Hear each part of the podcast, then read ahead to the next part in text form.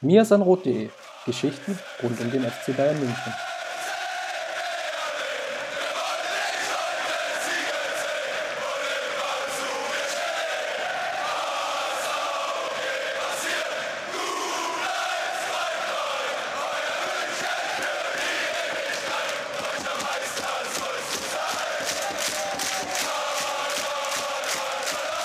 Hallo und herzlich willkommen zum Mirsan Rot Podcast, Folge 59. Da Chris im Urlaub ist und Jan derzeit nicht so nah am Verein dran ist, wie vielleicht der ein oder andere vom Mirsan Rot Team, haben wir nach Alternativen gesucht und wir haben ein bisschen im Team herumgefragt, wer denn heute Zeit hätte und gefunden hat sich als Gast heute Maurice, der für uns immer wieder beim Roundup tätig ist ähm, und auch sonst immer mal wieder für einen Artikel oder eine Spielanalyse gut war.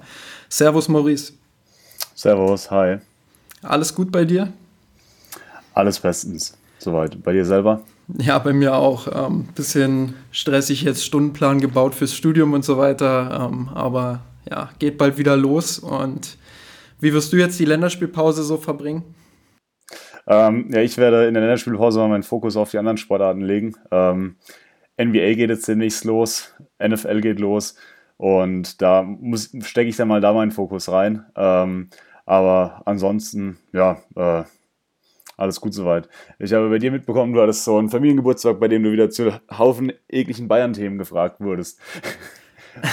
Ja, ist natürlich nicht einfach, wenn man so eine schwere Phase hat. Ähm, ich bin jetzt auch nicht so extrem sportbegeistert wie du, dass ich da mal eben auf eine andere Sportart switchen kann. Ähm, ja, ist immer ein bisschen anstrengend, wenn Bayern gerade verloren hat. Dann ist es nicht so einfach, gerade im Berliner Umfeld, äh, wo Hertha ja sehr erfolgreich gegen Bayern zuletzt war das alles zu verteidigen und immer zu sagen, ja, passiert nun mal. Ich habe aber gehört, dass du jetzt nach München gezogen bist. Da dürfte es ja deutlich einfacher sein, oder? Ja, genau. Aber wobei die Stimmung hier natürlich dementsprechend im Keller ist. Also in meiner neuen WG sind auch zwei Bayern-Fans und ja, äh, die, die Situation ist angespannt. Genau, und wir wollen heute mal hier im Podcast so ein bisschen darüber reden, was überhaupt in den letzten Wochen passiert ist. Wir werden auf die vier Begegnungen zurückblicken, die Bayern allesamt nicht gewonnen hat, wir äh, werden vielleicht einzeln so ein bisschen in die Analyse gehen und gucken, äh, dass wir die Spiele auch differenziert betrachten und nicht alle über einen Kamm scheren. Und am Ende gucken wir dann mal in die Zukunft und schauen, ja, was, was passiert jetzt überhaupt, was muss vielleicht passieren, was hätte schon längst passieren müssen und stellen uns die Frage, ob Kovac überhaupt Krise kann. Maurice, wir fangen mal an mit dem Spiel gegen Augsburg. Bayern hat da sehr viel rotiert, beziehungsweise Kovac hat einige aus der Aufstellung herausgenommen, neue Spieler reingeworfen. Ähm, hattest du das Gefühl vor dem Spiel, dass Nico Kovac da vielleicht ein bisschen übertreibt, dass er, dass er die Stammspieler zu schnell rausnimmt und zu viele von ihnen auch rausnimmt und zu viele neue Spieler in die Startelf bringt? Ähm, nee, gar nicht mal so. Also ich, ich dachte mir, das Spiel gegen Augsburg eignet sich ganz gut eigentlich, ähm, um da mal so ein bisschen Abwechslung reinzubringen, um auch mal ein paar Spieler, die in der letzten Zeit ein bisschen außen vor waren, namentlich vor allem denke ich an Renato Sanchez, ähm, da eine Chance zu geben. Oder auch Sandro Wagner im Sturm natürlich.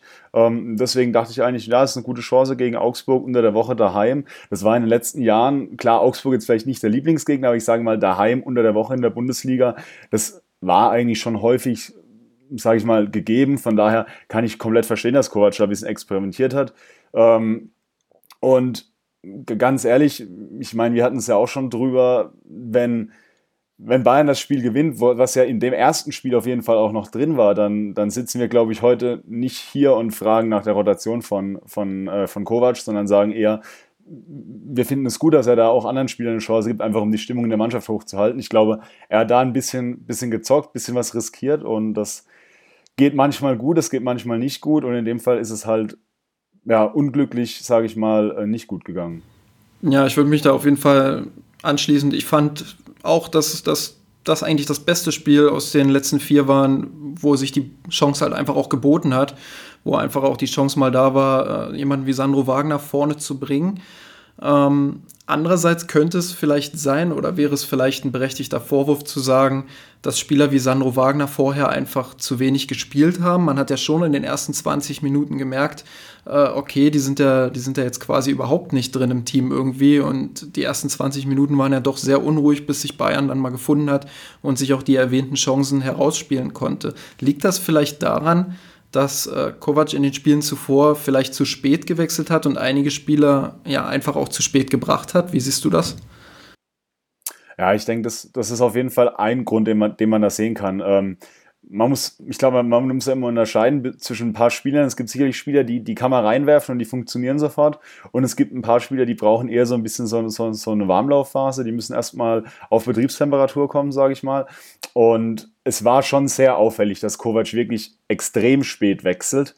Auch in Spielen, wo man, wo man denkt, hm, jetzt gibt doch dem einen oder anderen mal eine Chance, lässt er sich da häufig sich sehr viel Zeit. Und ähm, gerade wie du gesagt hast, ich glaube, Sandro Wagner ist so einer, dem hätte die eine oder andere Minute mehr sicherlich gut getan im, im Vorlauf von einem Spiel. Muss man natürlich auf der anderen Seite sehen, dass, dass er natürlich mit Lewandowski jemand vor sich hat, der natürlich auch den Anspruch hat, quasi äh, jedes Spiel 90 Minuten auf dem Platz zu stehen. Von daher, das ist natürlich auch ein Drahtseilakt für Kovac. Ähm, aber ich denke schon, dass er dem einen oder anderen Spieler äh, in dieser Phase, in der es so gut gelaufen ist, sage ich mal, mit diesen, mit diesen sieben Auftaktziehen, ähm, dass, dass er da dem einen oder anderen Spieler schon nochmal ein paar Minuten mehr hätte zuschustern können wenn man sich jetzt die, die Frage stellt im Nachhinein, ob man nach dem Spiel gegen Augsburg das Gefühl hatte, dass der FC Bayern jetzt Gefahr droht, in, in eine Krise zu laufen, oder ähm, ob es tatsächlich nur ein Ausrutscher war, wie wäre da deine Gefühlslage gewesen? Also wenn ich jetzt mal mich in mich hineinhöre, würde ich schon eher sagen, ich hatte das Gefühl, es war ein Ausrutscher, weil äh, die letzten 15 Minuten sicherlich verschlafen wurden ähm, und Augsburg dann auch durchaus verdient zum Ausgleich kam. Ähm, aber doch ja die Chancen auch da waren und durch die Rotation man vielleicht so ein paar kleine Ausreden hatte. Äh, ich hatte da schon eher das Gefühl Ausrutscher. Wie sieht es bei dir aus? Ja, auf jeden Fall. Also vom, vom Gefühl her komplett Ausrutscher. Ähm, es war ein Spiel, wir hatten, wir hatten viele Chancen, ähm, hatten viele Torabschlüsse auch. Es hat immer so ein bisschen das, das letzte Quäntchen gefehlt. Äh, ich hatte vor allem bei, bei Gnabry und bei Sanchez echt ein super Gefühl nach dem Spiel. Ich dachte, das könnte vielleicht so ein bisschen der, der große Durchbruch, sage ich mal, sein von, von, von Gnabry, äh, weil er einfach einen so extrem starken Eindruck gemacht hat. Habe in dem Spiel halt nicht so ganz verstanden, warum ihn Kovac so früh vom Feld genommen hat. Ich glaube schon nach einer halben äh, nach einer Stunde etwa. Ähm, und ich dachte dann vielleicht schon, okay, gut, jetzt nimmt er ihn vielleicht runter, schont ihn schon für, für Berlin und will ihn da auf jeden Fall wieder bringen. Ähm, aber ja, ähm, also vom Gefühl her auf jeden Fall, auf jeden Fall eher Ausrutscher, als dass ich mir da jetzt großartig Sorgen gemacht habe. Ähm, ich hatte das da zu dem Zeitpunkt wirklich noch eher an, sage ich mal, unglücklichen ähm, Zusammenhängen oder unglücklichen Umständen festgemacht. Und dann kam das Spiel in Berlin. Ich bin eigentlich voller Vorfreude äh, nach Berlin gefahren. Ich wohne ja in Potsdam hier direkt in der Nähe. Ähm, Auswärtsspiele in Berlin bin ich eigentlich immer da. Ähm, auch wenn die letzten Ergebnisse gegen Hertha nicht so gut waren und man ja schon so ein bisschen immer das Gefühl hat, okay, in Berlin könnte es heute mal schief gehen, hatte ich eigentlich ein gutes Gefühl, auch weil, weil die Mannschaft in den Wochen zuvor unter Nico Kovac wirklich sehr gute Auftritte hatte, auch auf Schalke sehr gut gespielt hat. Ähm, war ich da eigentlich guter Dinge, dass Bayern da schnell wieder rauskommt, aber wurde schnell eines Besseren belehrt. Hertha unfassbar effektiv, ähm, hat die Halbräume wunderbar bespielt in Kontersituationen und natürlich auch die wenigen Chancen, die sie hatten, eiskalt genutzt. Ähm, und dann hast du halt wirklich gemerkt, dass Bayern auch ziemlich kopflos angelaufen ist ähm, und irgendwie auch immer wieder versucht hat, Hertha unter Druck zu setzen und, und sich Chancen herauszuspielen. Aber so richtig hat es halt nicht funktioniert. Ähm, und ich habe so ein bisschen dann auch den Eindruck mitgenommen von vielen Fans, dass sie gesagt haben, ja, äh, wie kann es denn sein, dass Robbery jedes Mal von Anfang an spielen? Äh, Nabri hat gegen Augsburg, das hast du gerade auch nochmal betont, ein sehr gutes Spiel gemacht. Äh, kam gegen Hertha erst ziemlich spät auf den Platz. Wie hast du das wahrgenommen? Hast du dir erhofft, dass Nabri in Berlin von Anfang an auf dem Platz steht? Äh, ja, irgendwo schon. Also ähm, ich muss aber auch ehrlich sagen, ich war eigentlich, so, sobald äh, die Verpflichtung von Gnabry feststand, ähm, von Anfang an, oder als dann feststand, dass er auf jeden Fall nach der Saison zu Bayern wieder zurückkommt, ähm, äh, ein großer Fan, weil ich einfach die Qualitäten, die er bringt, so bei keinem anderen Bayern-Spieler momentan zumindest sehe. Diese Kombination aus Schnelligkeit, aus extremem Torabschluss ähm, oder Willen, immer zum Torabschluss zu kommen. Diese Qualität sehe ich einfach momentan bei keinem anderen Bayern-Spieler in der Kombination. Und deswegen hatte ich mir von Anfang an mehr Spielzeit für ihn erhofft und ich dachte eben, dieses Spiel gegen Augsburg könnte da vielleicht so ein bisschen der, so ein bisschen vielleicht der, der, der Knackpunkt sein, der Punkt sein, wo, wo, wo auch Kovac dann einsieht, okay, gut, ich habe Gnabry, er ist auch, oder er scheint auch wieder komplett genesen zu sein, hatte da ja ein bisschen Probleme ähm, muskulärerseits ähm, zu Beginn der Saison. Ähm, und deswegen hatte ich schon gehofft, dass er sagt, okay, ich, ich, ich lasse ihn drin. Er hat sich dann dafür entschieden, Sanchez drin zu lassen, der auch gegen Augsburg ein gutes Spiel gemacht hat, fand ich. Der dann aber gegen, gegen Berlin ein bisschen, ein bisschen untergegangen ist. Ähm, die Berliner haben, haben das aber auch natürlich geschickt gemacht. Ähm, die waren vielleicht noch ein Ticken aggressiver von Anfang an, als es, als es die Augsburger waren. Und da konnte dann Sanchez seine Qualitäten nicht so wirklich, ähm, sage ich mal, darlegen, die ja doch eher darin legen, dass er viele Strecken mit dem Ball zurücklegt und nicht so der ist, der über sein Positionsspiel an sich kommt. Ähm, und das war einfach gegen, gegen Berlin wenig gefragt, weil die Berliner natürlich auch am Ende sehr schlau gemacht haben und sich relativ stark hinten äh, im eigenen 16er verschanzt haben. Ähm, und dadurch war das überhaupt gar kein Spiel, das jetzt großartig für, für Sanchez geeignet war. Ähm, dass dann, dass dann Gnabry so spät kam, tut natürlich sein Übriges alles in allem, wie gesagt, schade, dass, dass, dass Kovac da nicht früher auf den, auf den äh, jungen Nationalspieler gesetzt hat. Aber, und das muss man ja auch sagen, gerade gegen Benfica hat Sanchez ja ein herausragendes Spiel auch im Mittelfeld gemacht und hat auch immer wieder sich sehr gut im Mittelfeld positioniert, war immer die Anspielstation äh, hinter der ersten Pressinglinie um dann halt den Angriff auch so ein bisschen mit voranzutreiben. Äh, woran hat es denn deiner Meinung nach gelegen, dass es im Mittelfeld nicht so funktioniert hat in Berlin wie in anderen Spielen zuvor? Ja, ähm, also ich fand gegen Augsburg hat man, es, es war das erste Spiel, was, was mir so aufgefallen ist, wo die Staffelung bei uns im Mittelfeld so ein bisschen verloren gegangen ist. Ähm, das heißt, Thiago spielt jetzt ja relativ viel auf, auf der 6 unter Kovac. Ähm, das hat, hat Vorteile und hat Nachteile, aber ähm, es hat vor allem Nachteil, dass ihm ein zweiter Spieler fehlt, der so ähnlich wie er die Zonen auf der 8 besetzen würde.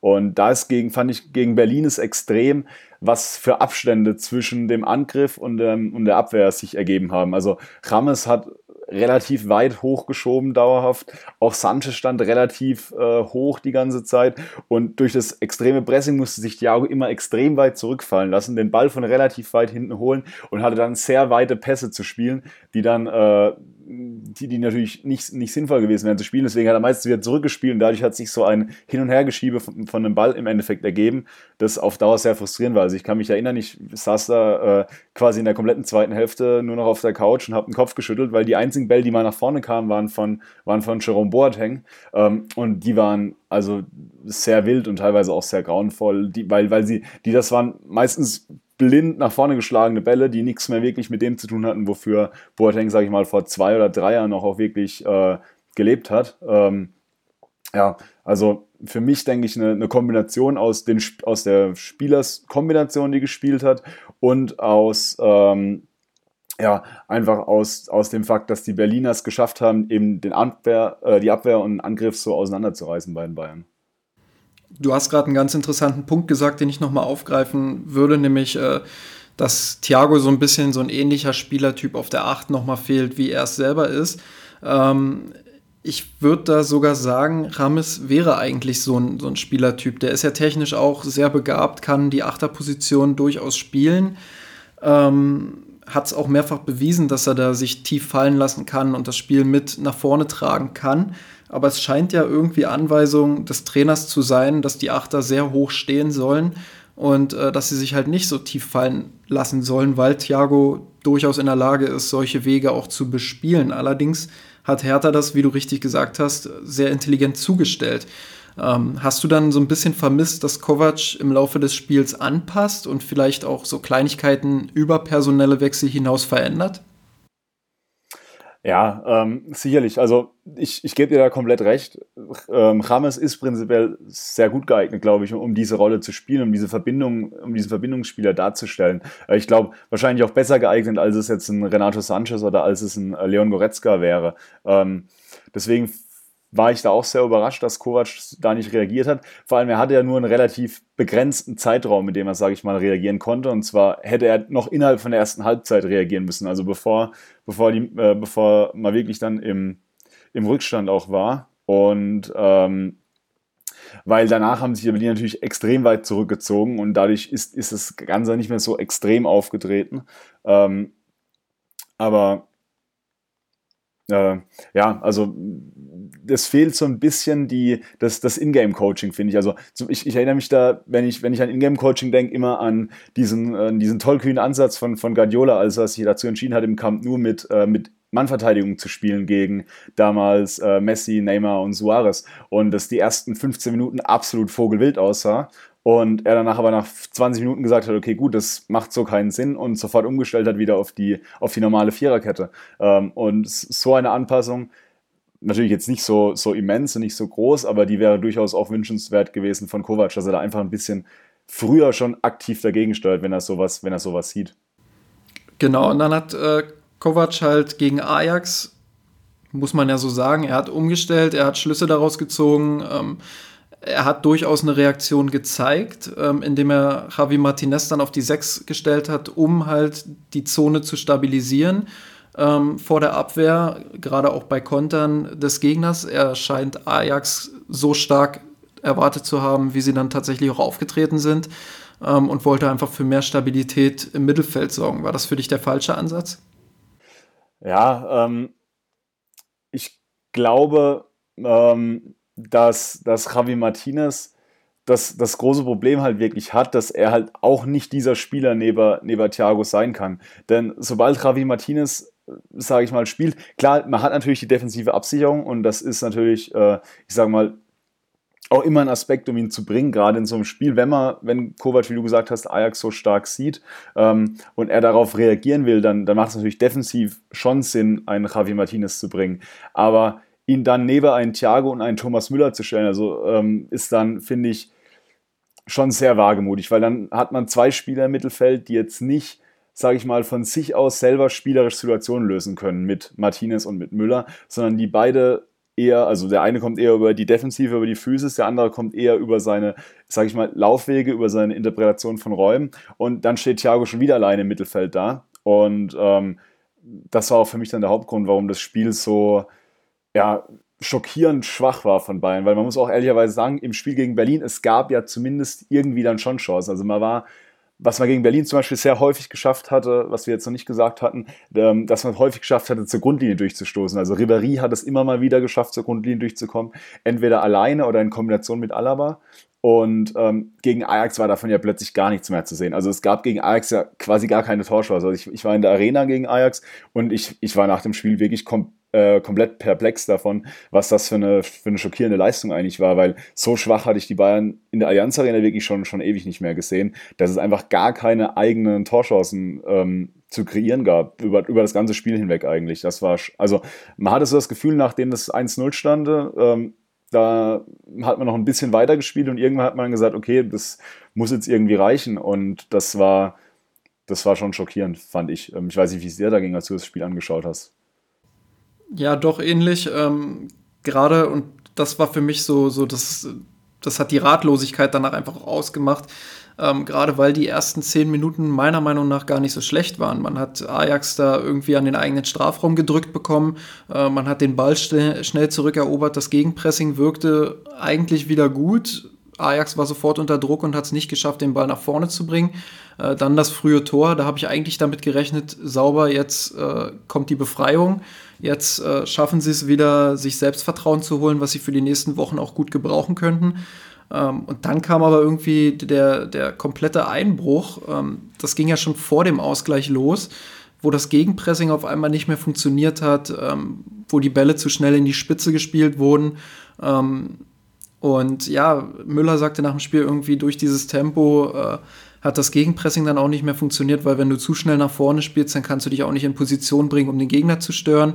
Bayern hat es trotzdem versucht, wurde dann von Ajax überrumpelt in den Gegenstößen und so entstand eigentlich ein ziemliches Flipperspiel, wo Ajax eher die Kontrolle reinbekommen hat als der FC Bayern selbst. Ähm, ja, und keine Ahnung, also ich weiß nicht, wie hast du das gesehen mit dem Gegenpressing? Was war für dich da der Grund? Ich war ziemlich erschrocken tatsächlich, äh, dass Bayerns Pressing, also Gegenpressing und auch Pressing, ziemlich schnell überspielt werden konnten. Ich, ich habe selten ein Bayern-Pressing gesehen, was so kopflos war. Das hat mich dann doch schon sehr stark äh, an die Zeit mit Carlo Ancelotti irgendwie erinnert. Wie war es da bei dir? Ja, ähm, ist wirklich ein bisschen besorgniserregend auf jeden Fall, ähm, dass in letzter Zeit, gerade jetzt das Spiel gegen Ajax, wenn du es ansprichst, ähm, es war nicht so wirklich, sage ich mal, erkennbar, dass dahinter ein gruppentaktisches Konzept steht, sondern es war eher so ein, so ein individuelles Anlaufen, ähm, jeder so in der Intensität, die er für richtig hält. Und ähm, dadurch ergaben sich dann halt an anderen Stellen große Lücken. Ähm, das heißt zum Beispiel, weil, weil Müller vielleicht mal ein bisschen intensiver angelaufen ist, war plötzlich der, der Raum dann rund um, rund um, sage ich mal, die Sechser von Ajax plötzlich freier. Ähm, oder Thiago ist immer mal wieder rausgerückt und hat da dann Räume äh, freigemacht im, im Zehnerraum von Ajax.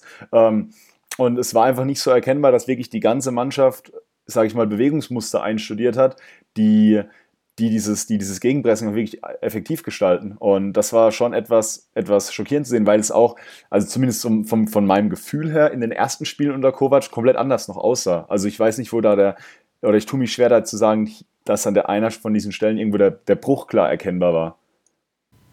Ja, also so geht es mir eigentlich auch. Ähm, deswegen muss man das, glaube ich, auch so ein bisschen auf die psychologische Ebene ziehen. Und da kommen wir zum Spiel gegen Borussia Mönchengladbach jetzt äh, am Wochenende.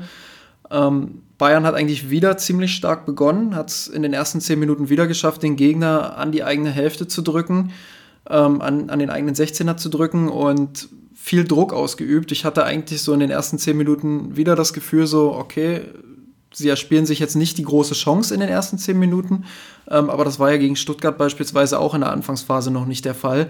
Ähm, ich hatte da schon das Gefühl, okay, da, da spielt sich jetzt gerade jemand wieder in, in die alte Verfassung.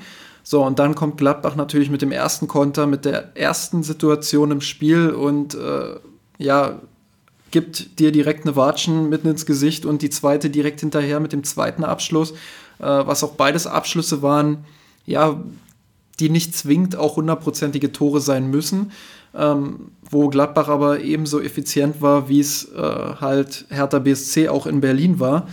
Ähm, und ab da hast du dann wirklich gemerkt, irgendwie, dass da im Kopf was passiert ist, dass, dass sie wieder nachgedacht haben, dass wieder nicht mehr so genau positioniert, äh, dass sie wieder nicht genauso positioniert waren, wie sie es eigentlich sein sollten, dass sie wieder zu schnell nach vorne gespielt haben. Ähm, ja, das, das war einfach sehr komisch auch anzusehen. Ähm, ich meine, die Spieler, die haben in ihrer Karriere größtenteils alles erlebt, sind teilweise Weltmeister geworden, teilweise Champions League-Sieger, haben eine immense Erfahrung. Ähm, was ist da für dich oder kannst du irgendwie erraten, warum es in der aktuellen Phase immer wieder so einfach ist, oder naja, nicht so einfach, aber dass der FC Bayern immer wieder durch Rückschläge ähm, in alte Muster verfällt, die eigentlich nicht sein sollten. Kannst du das irgendwie erklären? Da muss ich wirklich, wie gesagt, passen. Das ist für mich auch ein absolut faszinierendes Phänomen. Man hat da Spieler auf dem Rasen, du hast gesagt, die haben alles erlebt, die haben mehrere hundert Bundesligaspiele auf dem Buckel, die haben internationale Erfahrung, aber ähm, irgendwie ist doch so der, ja, wie du gesagt hast, also ist, sobald irgendwas nicht so, so ganz läuft, ähm, fällt, man, fällt man da zurück in Schema F und Schema F ist halt auf jeden Fall nicht nicht, nicht mehr ausreichend. Und ähm, das sieht man halt dieses Jahr auch, auch in der Bundesliga halt. Es war vielleicht in den letzten Jahren so, dass die individuelle Qualität einfach so hoch war, dass es auch, auch mal noch in einem anderen Spieler noch, äh, oder in einem einen oder anderen Spieler noch gereicht hat. Oder man hatte eben ein bisschen, bisschen Glück das ein oder andere Mal auch. Und diese Saison scheint es halt einfach ja, da, da nicht so zu laufen. Aber wa warum die einzelnen Spieler da jetzt, äh, sage ich mal, men mental mit diesen Situationen, mit diesen Drucksituationen nicht zurechtkommen, ist für mich auch absolut unerklärlich. Und ein, eine Sache, die ich, noch, die ich noch anmerken wollte, die wir jetzt bisher in unserer Analyse ein bisschen außen vor gelassen haben, die aber, denke ich, auch einen erheblichen Anteil hat, ist, dass die, dass die Anzahl der individuellen Fehler bei Bayern einfach in den letzten Spielen enorm angewachsen ist. Also es zieht sich ja mittlerweile wirklich als roter Faden durch die Spiele durch. Ähm, also es ist, ist ja nicht so, dass, dass, ähm, dass, dass wir früher nicht, nicht auch schon individuelle Fehler gemacht haben. Ich möchte nur an die letzten Champions League ähm, K.O.-Runden erinnern, in denen wir auch immer mehr oder weniger wegen dem einen oder anderen individuellen Fehler ausgeschieden sind. Aber jetzt in den letzten Spielen hat es ja schon extrem gehäuft, finde ich. Also ähm, gegen Augsburg, äh, wo Manuel Neuer unter der Ecke durchsegelt, gegen, gegen Berlin, wo Jerome Boateng also wirklich eine sehr, sehr schwache Partie macht, äh, da eigentlich an beiden Gegentoren also beim ersten Gegentor diesen Elfmeter ähm, sehr unschön verursacht, beim zweiten Gegentor ähm, da einfach den, den äh, Lazaro da rumlaufen lässt, wie ja, als, als wäre er ein Bayern-Spieler, sage ich mal, durch einen 16er. Ähm, und jetzt dann bei dem Spiel gegen Gladbach auch wieder. Also für mich zieht sich das da wie, wie ein roter Faden durch die Spiele durch und das, das spricht ja auch für die, für die mentale Komponente, weil normalerweise weiß ein Jerome Boateng, dass er da nicht in so einen Zweikampf gehen muss gegen, gegen Kaluda im eigenen 16er. Da weiß ein Manuel Neuer, dass er nicht zwingend den Abschlag da gegen Gladbach äh, innerhalb von drei Sekunden ausführen muss, während zum Beispiel Mats Hummels sich noch nicht mal umgedreht hat oder so. Aber das, da kommt halt eines zum anderen und das ist dann vielleicht auch irgendwie so so ein ja, die, die falsche Reaktion, so eine Art Trotzreaktion. Man will es unbedingt besser machen und macht es vielleicht genau deswegen auch schlechter, wenn das irgendwie Sinn macht. Würdest du sagen, dass, dass die Situation auch dadurch stark begünstigt wird, dass man einfach zu viel Pech in, in den letzten Spielen auch hatte? Ähm, dass da einfach, du sagst es ja, eins zum anderen kam und, und dass es so eine Abwärtsspirale war, ähm, die man einfach auch schwer verhindern konnte? Hm, äh, da gibt es jetzt, jetzt seit dem Wochenende das gute äh, Joshua Kimmich-Zitat zu, zu, dem Thema Pech. Ähm, aber äh, nee, äh, im Ernst, also äh, zum, zum gewissen Maße kann man Sachen schon auf Pech schieben, aber ich denke, was wir momentan bei Bayern sehen, ist auf jeden Fall äh, vielleicht zu, zu 10, 15 Prozent mit Pech begründbar und alles andere hat, hat Gründe, die, die hoffentlich ähm, jetzt Nico und Robert Kovac zusammen mit, mit Peter Hermann und von mir aus auch noch mit äh, Bratzo Salihamidzic da im, im Hinterkämmerchen in der Sebener Straße jetzt gerade analysieren und durchgehen und schauen, was jetzt da die Schritte sind, um aus dieser, um aus dieser Abwärtsspirale, wie du es ja richtig gesagt hast, auch, auch mental einfach wieder auszubrechen. Also die Mannschaft braucht meiner Meinung nach dringend ein Erfolgserlebnis. Ich hoffe, dass zumindest einzelne Spieler das jetzt auch in der Länderspielpause schon, äh, schon erreichen können, dass, dass, dass sie da äh, nicht direkt, sage ich mal, den nächsten Nackenschlag wieder kassieren. Ähm, und dass es dann nach der Länderspielpause einfach mit, mit einem überarbeiteten System, wir hatten ja die Punkte schon angesprochen, Gegenpressing, ähm, Positionierung der Achter, ähm, mit, mit diesen Punkten einfach, einfach weitergeht. Genau, du sprichst schon die Zukunft jetzt nach der Länderspielpause an. Ich würde noch mal ganz kurz in die Vergangenheit tatsächlich springen. Ähm, vorhin hast du gesagt, dass der FC Bayern immer gerne dann, wenn es nicht läuft, ins Schema F verfällt. Ähm, ich würde das jetzt mal so interpretieren, schick Robben und Ribery und die machen was mit dem Ball. Ähm, irgendwie auf die Außenbahn und dann wird eine Einzelaktion dazu führen, dass Bayern das Ding noch irgendwie äh, wuppt. Ähm, das funktioniert jetzt tatsächlich nicht mehr, auch aufgrund der Tatsache, dass Robben und Ribery die Einzelaktionen nicht mehr in der Häufigkeit bringen können, dass sie selten am Gegner alleine vorbeikommen. Ähm, findest du, dass im Sommer schon auf dem Transfermarkt mehr hätte passieren müssen, um diese Situation zu vermeiden? Ich, ich, ich will da ein bisschen kurz ausholen, weil ich mir extra jetzt als, als Vorbereitung habe ich mir extra mal die, die Statistiken angeschaut von, von Ribéry und von Robben in dieser Saison, ein bisschen auch in den letzten Jahren, ähm, einfach um da ein bisschen, bisschen auch Zahlen-Background zu sorgen, also äh, für ein bisschen Zahlen, äh, ja doch, äh, Background zu sorgen eben. Ähm, und was, was einem schon extrem auffällt, also ein Robben für mich vom, vom, vom Eindruck, wenn ich ihn im Spiel sehe, macht den besseren Eindruck als Frank Ribéry. Also irgendwie, es, es wirkt irgendwie noch ein bisschen, noch ein bisschen spritziger, ein bisschen agiler. Aber wenn man sich die Daten anguckt, ähm, ist die Anzahl der Dribblings von, von, äh, von Arjen Robben wirklich massiv gesunken. Also ich glaube, er hatte vorher, wenn ich es richtig sehe, in der Bundesliga so gut wie nie unter 1,8 Dribblings pro Partie. Also erfolgreiche Dribblings. Und äh, letzte Saison ist es schon auf 1,2 runtergegangen und momentan liegt er diese Saison bei 0,7 Dribblings. Genauso auch bei, genauso auch bei Schüssen. Also ähm, ein Robben war immer dafür bekannt, aus jeder Lage, sobald der Ball auf dem linken Fuß ist, mal aufs Tor zu schießen. Ähm, da lag er auch eigentlich jede Saison mindestens bei, bei drei Schüssen pro Spiel, liegt er momentan bei zwei Schüssen pro Spiel. Also das ist ja, das ist auch schon mal also wirklich bei, bei Robben ist es wirklich an der Stelle auffällig. Bei Ribéry zeigt sich diese Zahlen nicht so ganz. Also er liegt von seinen, von seinen Werten eigentlich, eigentlich sage ich mal, in der Norm von dem.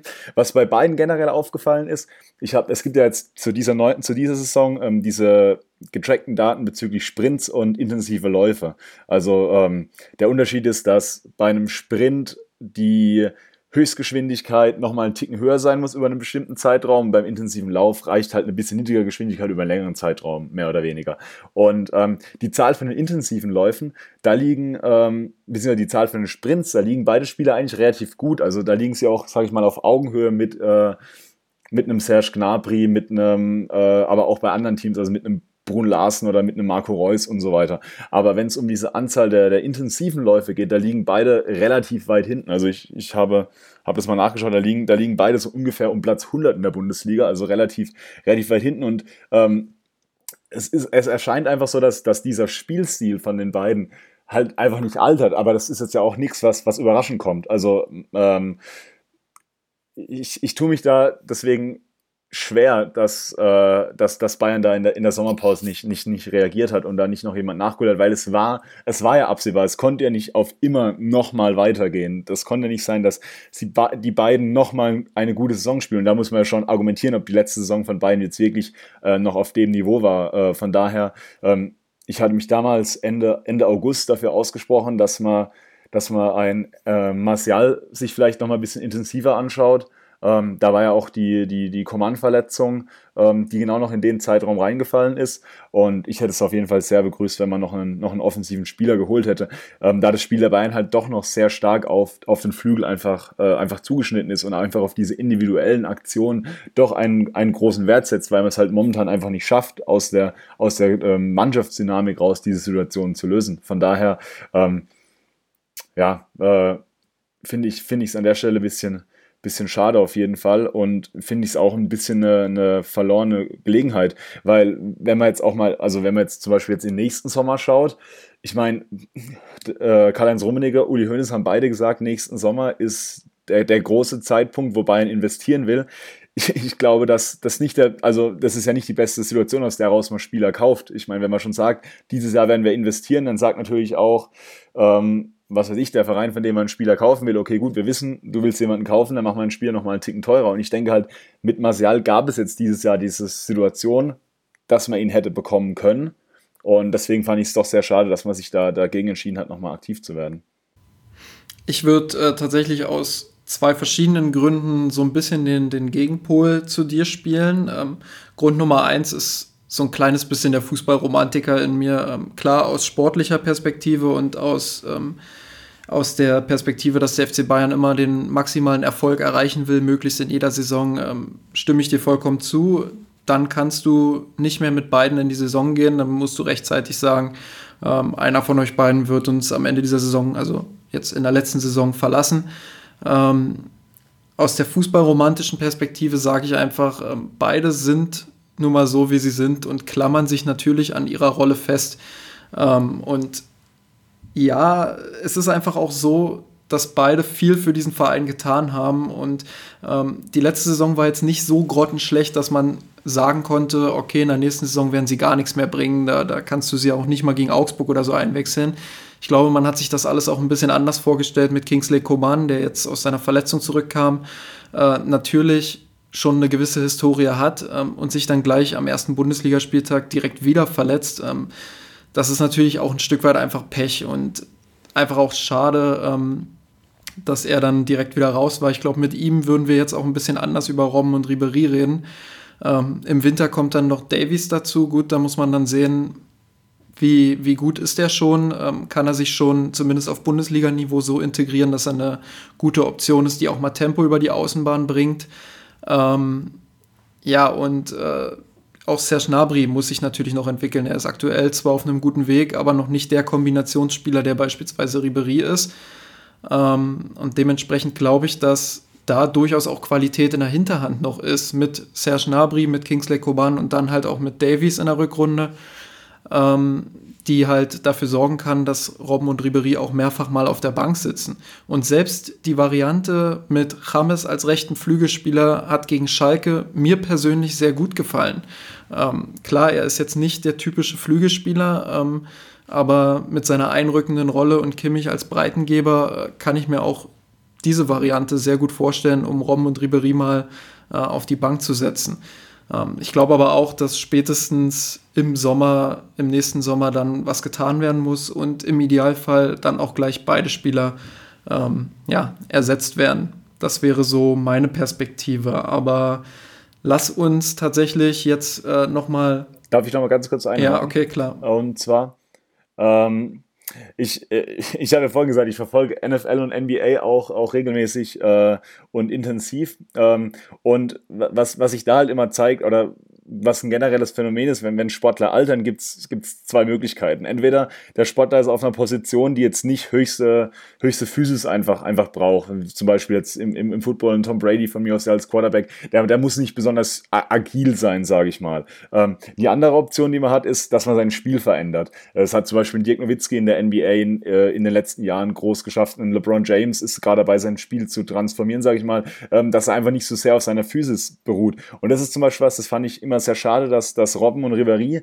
da nicht so, so dahinter waren. Ich denke, beide Spieler sind von ihren technischen Anlagen her auch super dafür geeignet, ähm, im Zentrum als Kombinationsspieler zu sein, wo man einfach nicht diese, diese Schnelligkeit, diese Spritzigkeit braucht, dieses dauerhafte Eins gegen Eins gehen. Von daher, vielleicht wenn beide Spieler schon mal früher sage ich mal, vom Flügel eher Richtung Zentrum, vielleicht in eine von diesen Achterrollen geschoben worden wären, ähm, denke ich, würden, würden, wir, würden wir diesen Effekt von diesen, dass sie doch mittlerweile etwas älter geworden sind, nicht so stark merken, wie, wie wir das mittlerweile jetzt gemerkt haben.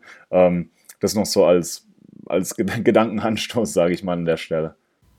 Ja, für dich tatsächlich auch äh, einen wichtigen Punkt. Ähm, ich, mir ist auch mehrfach aufgefallen, dass Ribery halt immer noch so spielt, als wäre er 25, äh, immer noch mit dem Kopf durch die Wand irgendwie und nicht merkt, dass er von seinen 15 Dribblings pro Spiel vielleicht nur noch ein oder zwei gewinnt. Und äh, das ist dann natürlich ein bisschen wenig und drei davon führen dann zu Kontern und einer davon dann wieder zu einem Gegentor. Ähm, ja, da habe ich mir auch schon öfter gewünscht, gerade du hast es vorhin angesprochen, in Berlin hat mir sehr gut gefallen, äh, dass Ribery mit Rames und Alaba da ganz oft einfach auch Dreiecke gebildet hat und nicht oft ins Dribbling ging irgendwie, sondern dann halt den, den Pass genommen hat und in die Tiefe gelaufen ist und dann hat er den Ball wiederbekommen und dann hatte er das Tor vor sich. Ähm, das war so eine Sache, die hat mir dann doch auch wieder so ein, so ein bisschen Mut für die Zukunft gemacht. Ähm, einfach, weil ich glaube, dass die beiden ja noch nicht komplett am Ende sind. Also, dass es immer noch Wege gibt, sie so einzubinden, ähm, ja, dass sie immer noch funktionieren können. Ich habe es neulich auch im Blog geschrieben. Ähm, man sollte sie nicht so wie früher isolieren, wo man versucht hat, quasi über die rechte Seite aufzubauen und dann auf links zu verlagern, um dann plötzlich den Platz für Ribery zu haben oder andersrum. Ähm, man sollte versuchen, sie bestmöglich einzubinden ins Kombinationsspiel und dann sind sie auch immer noch beide ziemlich wertvoll ähm, und stark. Lass uns jetzt aber in die Zukunft noch weiter schauen. Ähm, wir haben jetzt so ein bisschen in der Vergangenheit diskutiert, was da falsch lief. Was muss jetzt deiner Meinung nach vor allem äh, in der Spielweise passieren, dass der FC Bayern in den nächsten Wochen aus der Krise herauskommt? Ja, also für mich, für mich, wie gesagt, beginnt es oder steht und fällt das Ganze jetzt mit der, mit der, mit der Positionierung von, von den Achtern. Ich denke, ähm, Kovac wird da jetzt zwingend reagieren müssen und neben Thiago noch einen zweiten spielstarken Sechser oder nicht einen zweiten Sechser, aber einen Achter auf jeden Fall einfach mehr Thiago zur Seite zu stellen, dass, dass er da einfach ein bisschen die Hilfe hat. Das kann, wir hatten es vorhin, das kann ein Rames sein, der diese Rolle sicherlich spielen kann. Ähm, das kann, wenn Kovac auch gewillt ist, ein bisschen größer umzustellen, kann diese Rolle, denke ich, auch ein Joshua Kimmich auf jeden Fall erfüllen, der prinzipiell auch alle Anlagen dazu, hat, in der Zentrale einfach ein, äh, ein überzeugender Spieler zu sein, der diese der die, diese Handlungsschnelligkeit am Ball hat, der es schafft, den Ball gut abzuschirmen, der es schafft, ähm, einfach durch, äh, durch Bewegungen auch den Gegner schon ein bisschen aussteigen zu lassen, der eine hohe Sicherheit am Ball ausstrahlt. Ähm, ich denke, das ist für mich wirklich der Punkt, wo sich, wo sich was tun muss. Und der andere Punkt wäre für mich dann eben, wenn wir, wenn wir die Offensive weiter anschauen, dass, dass man sagt, okay, ähm, wir nehmen von, von Robben und Riveri ab sofort nur noch einen in die Stadtelf und versuchen den anderen Platz dann entweder ähm, über Knabri zu ersetzen, was meine Wunschlösung wäre, oder aber, wie du vorhin angemerkt hast, so, so eine Lösung wie, wie Rames ähm, gegen Schalke, dass man, dass man ihm da noch jemanden vielleicht zur Seite stellt, der ihm noch, der mit ihm zusammen die rechte Seite beackert. Ich denke, das wären, das wären für mich jetzt die beiden, die beiden großen Knackerpunkte. Wo siehst, wo siehst du noch die, die zusätzlichen Stellhebel? Ja, ich, ich glaube schon, ähm, dass du da sehr viele gute Punkte genannt hast. Ähm, wenn die Positionierung im Mittelfeld auch wieder ein bisschen besser ist äh, und Bayern vor allem auch wieder mehr Geduld ins eigene Spiel bringt, glaube ich, dass das Gegenpressing auch wieder viel besser funktionieren wird. Ähm, jetzt schauen wir mal so ein bisschen auf die, auf die nächsten sechs Spiele. Bewusst auf die nächsten sechs, weil das siebte ist dann ein Auswärtsspiel bei Borussia Dortmund, was sicherlich schon sehr richtungsweisend sein wird für die Saison.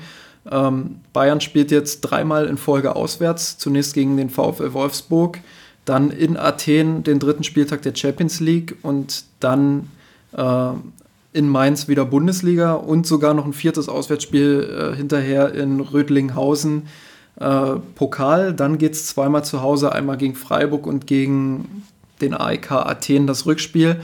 Ähm, wie optimistisch bist du, dass der FC Bayern diese Spiele äh, möglichst erfolgreich und siegreich bestreitet und sich Selbstvertrauen für das Auswärtsspiel gegen Borussia Dortmund holt? Ja, ähm, da, da ist ein bisschen Zweckoptimismus dabei, aber ich denke, ähm, es kommt jetzt auf jeden Fall das richtige, das richtige Programm für, für Kovac. Also, wenn es jetzt weitergehen würde und wir würden jetzt in der Champions League äh, gegen, einen, gegen einen großen, gegen großen Namen spielen in der, im DFB-Pokal, also ich vergleiche das zum Beispiel so ein bisschen wie, wie, wie letzte Saison, wo wir da äh, in den frühen Runden im DFB-Pokal bereits gegen Leipzig und gegen Dortmund spielen müssten.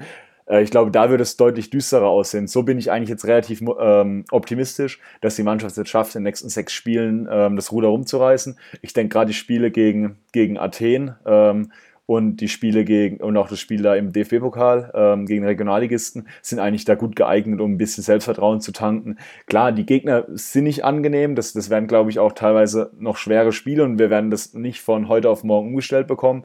Aber ich glaube, ähm, auch jetzt mit der Länderspielpause, das ist, das ist eine Pause, wo die Spieler auch mal mental ein bisschen abschalten können, an, vielleicht an andere Sachen denken können. Und ich glaube, das kommt jetzt gerade alles so ein bisschen zur richtigen Zeit, dass wir dann hoffentlich rechtzeitig zum Spiel gegen Dortmund ähm, ja deutlich optimistischer an das Spiel rangehen können, weil, also, wenn wir jetzt am, am Wochenende gegen Dortmund spielen würden, da wird es mir ordentlich vorgrauen. Ähm, ich hoffe, das hat sich, sieht dann in, in vier, fünf Wochen, wenn es wenn's, ähm, da Signal Duna Park geht, sieht es dann anders aus. Bleibt natürlich die Frage, ähm, ist die aktuelle Situation deiner Meinung nach äh, wirklich so dramatisch, wie sie aktuell wirkt? Oder glaubst du, dass Kovac Krise kann, äh, dass er jetzt den Mirsan Roth Podcast in der Länderspielpause mal kurz anwerfen wird und äh, dann die richtigen Stellschrauben dreht? das wäre natürlich zu hoffen. Äh, nee, ähm, ich, ich, bin ja mittlerweile auch, auch, räumlich näher dran. Also ich kann auch mal in der Seenmannstraße vorbeigucken, wenn, wenn, das, wenn das gefragt ist. Aber nee, nee im Ernst.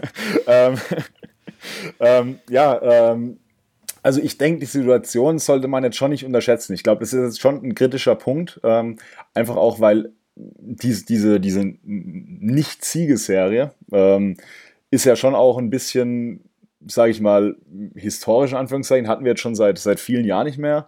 Ähm, und ja, ich, das letzte Mal, als es so war, war das eher so eine, da war das diese Phase unter Louis van Gaal, als klar erkennbar war, okay, er will viel umstellen und es ist einfach noch nicht so ganz in den Köpfen von den Spielern drin.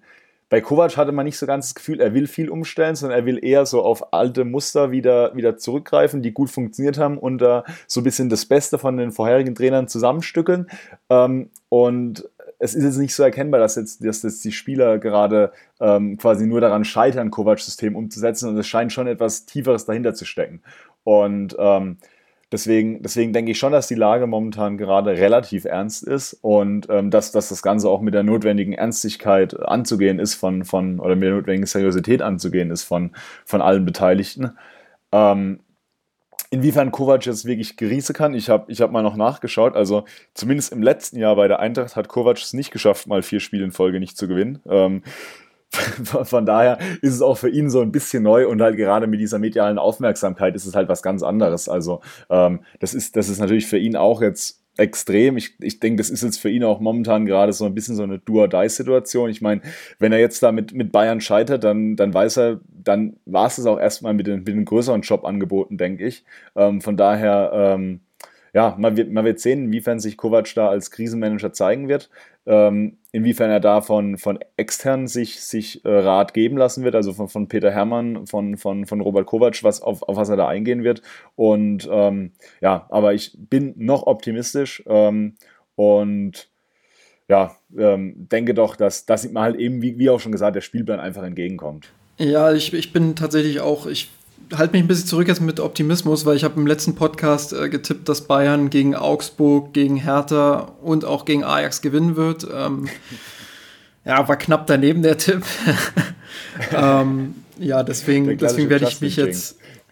Ja, genau. Ich werde es ich lieber lassen. Also ich werde hier keine Ergebnisprognosen machen oder irgendwie sagen, dass, dass irgendjemand aus der Krise kommt, aber ich würde schon nochmal daran appellieren, dass auch alle Bayern-Fans ein bisschen ruhiger mit der Situation umgehen, ein bisschen gelassener mit der Situation umgehen. Ähm, allein deshalb, äh, ja, weil es einfach, es waren jetzt zwei schlechte Wochen, klar, teilweise nur vom Ergebnis, teilweise auch durch die Leistung bedingt. Ähm, aber ähm, ja, wir sollten aufpassen mit unserer Erwartungshaltung und sollten auch aufpassen mit dem, was wir sagen und ob wir einen Trainer jetzt schon nach zwei Wochen in Frage stellen. Ich glaube, die Länderspielpause kommt jetzt allen recht gelegen und ähm, ja, das ist selten genug. Ähm, vielleicht einfach mal die Zeit ohne den FC Bayern kurz genießen und dann äh, schauen wir mal, wie Kovac mit der Krise in den kommenden Wochen ähm, umgeht und freuen uns schon auf die nächsten Wochen und dann vor allem auch auf das Spiel in Dortmund, wo man dann endgültig sehen wird, ähm, ja, wie gut es jetzt mit Kovac in den nächsten Wochen läuft. Gut, ähm, dann machen wir an der Stelle den Podcast dicht. Ich bedanke mich sehr herzlich bei dir, äh, Maurice. Ich glaube, in den nächsten Wochen, äh, in den nächsten Tagen sogar, ich glaube am Mittwoch oder am Donnerstag haben wir das jetzt geplant, äh, kommt dein Roundup. Äh, worum wird es da gehen? Ja, da geht es darum, dass, dass da geht es nochmal intensiver um die Situation von Thiago, der äh, von uns im, von der Redaktion als Spieler des Monats September gewählt wurde. Ich habe das aber auch nochmal genutzt, um ähm, nochmal ein bisschen intensiver auf die Situation von ihm einzugehen. Ähm, ja, ist auf jeden Fall spannend. Ansonsten kann ich allen Hörern noch den Artikel von, von Tobias Günther an, ans Herz legen, der da wirklich ähm, die aktuelle Krisensituation versucht hat, ein bisschen runterzubrechen. Ich denke, das ist ein, ist ein sehr guter Artikel geworden, der auch, ich würde sagen, von der Grundstimmung her ähnlich ist wie bei uns im Podcast. Ähm, ich glaube, er endet auch mit dem, mit dem schönen Schlusssatz, äh, große Krisen bieten auch große Chancen und äh, ich glaube, das ist auch, äh, ja, ähm, wie du schon gesagt hast, bisschen, bisschen relaxen, bisschen zurückfahren, äh, nicht ganz so ernst sehen und dann in zwei Wochen geht's, geht's hoffentlich dann deutlich erfolgreicher weiter. Also das ist dann schon die Erwartungshaltung aber auch. genau, das ist auch eine gesunde Erwartungshaltung und ein schönes Schluss, äh, Schlusswort hier für den Podcast. Noch eine kleine Information äh, an unsere Patreon-Unterstützer. Äh, ich werde in den nächsten Tagen ein kleines äh, Frage-Antwort-Spielchen wieder machen. Äh, werde das dann auf YouTube beantworten, nicht in einem Livestream, sondern im aufgenommenen Video dann. Ähm, ihr könnt dort Fragen stellen. Ich werde bis zu 30 Fragen zulassen, zwei pro Person bis äh, ja, Ende der Woche und dann werde ich irgendwann die Aufnahmegeräte starten und dann gibt es da auch noch mal ein bisschen Content für euch. Vielen Dank fürs Zuhören und bis bald. Servus, Maurice. Servus. Kampf gewonnen, mit ohne Knochen, der Haien hat's gemacht. Ich hab geträumt von dir, von unserer Wembley-Nacht. Wir haben den Kampf gewonnen, mit ohne Knochen, der Haien hat's gemacht. Ich hab geträumt von dir, von unserer Wembley-Nacht.